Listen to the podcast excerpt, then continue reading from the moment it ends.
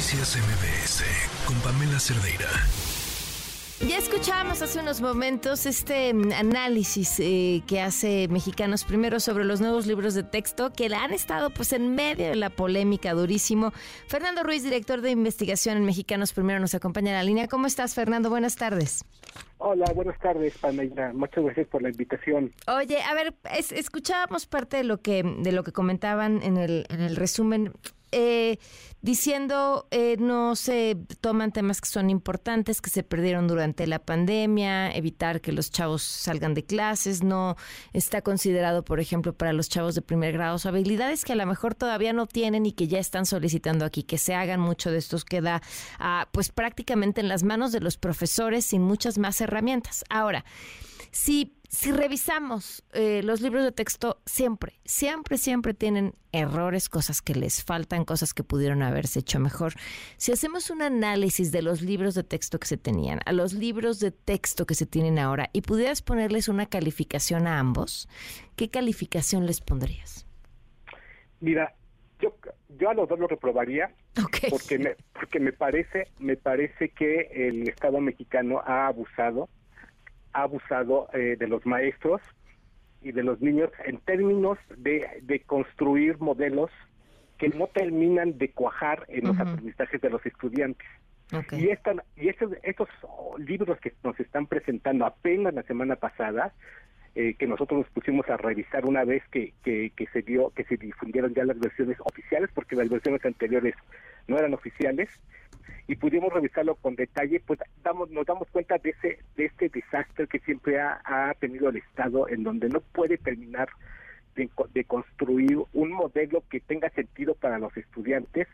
y los resultados pues están a la vista. Ahí están las evaluaciones de aprendizaje que a pesar de toda la reforma educativa que se hizo en la administración pasada y, y yo creo que en esta tampoco va a ser lo mismo,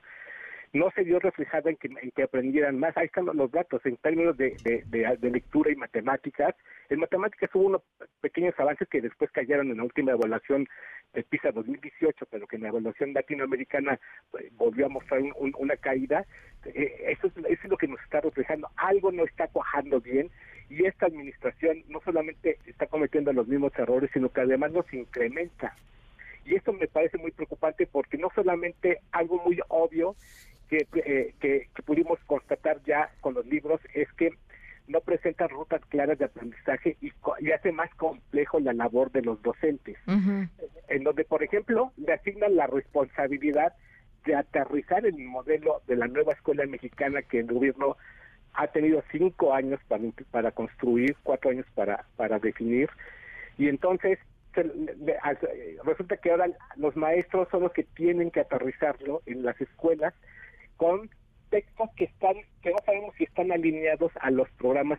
a los programas de estudio porque que deben estar por nivel y grado porque no los tenemos. eso es decir, seguimos sin conocer cuáles son los programas. Y seguimos sin conocerlos, o sea, los, los van a sacar, pero entonces eh, es algo muy casquiano decir, pues entonces con qué hicieron los libros los libros de texto. Además, mira, presentan que me parece que esa es una una una parte, tal vez la parte más preocupante es que eh, que va a afectar el aprendizaje de los estudiantes es que eh, cuando presentan estos libros, estos 40, 44 libros que, que, tuvimos que revisar de, de forma muy apresurada, eh, los cuatro libros de, educación primaria,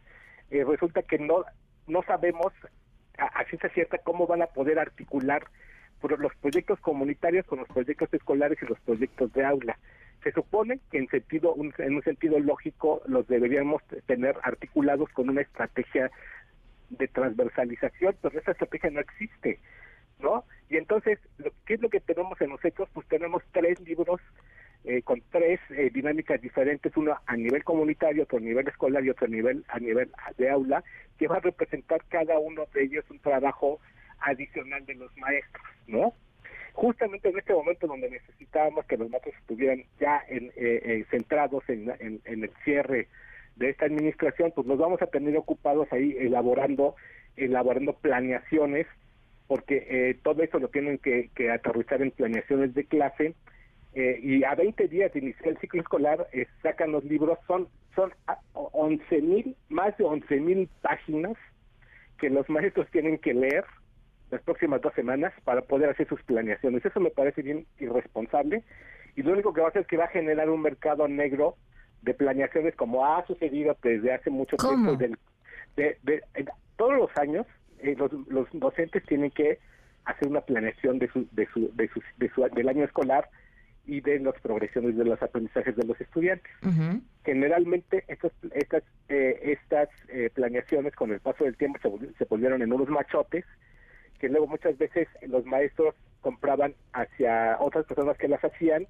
para que el supervisor cuando llegara y les pidiera, ahora dame tu planeación, el maestro le entregaba la planeación, ¿no?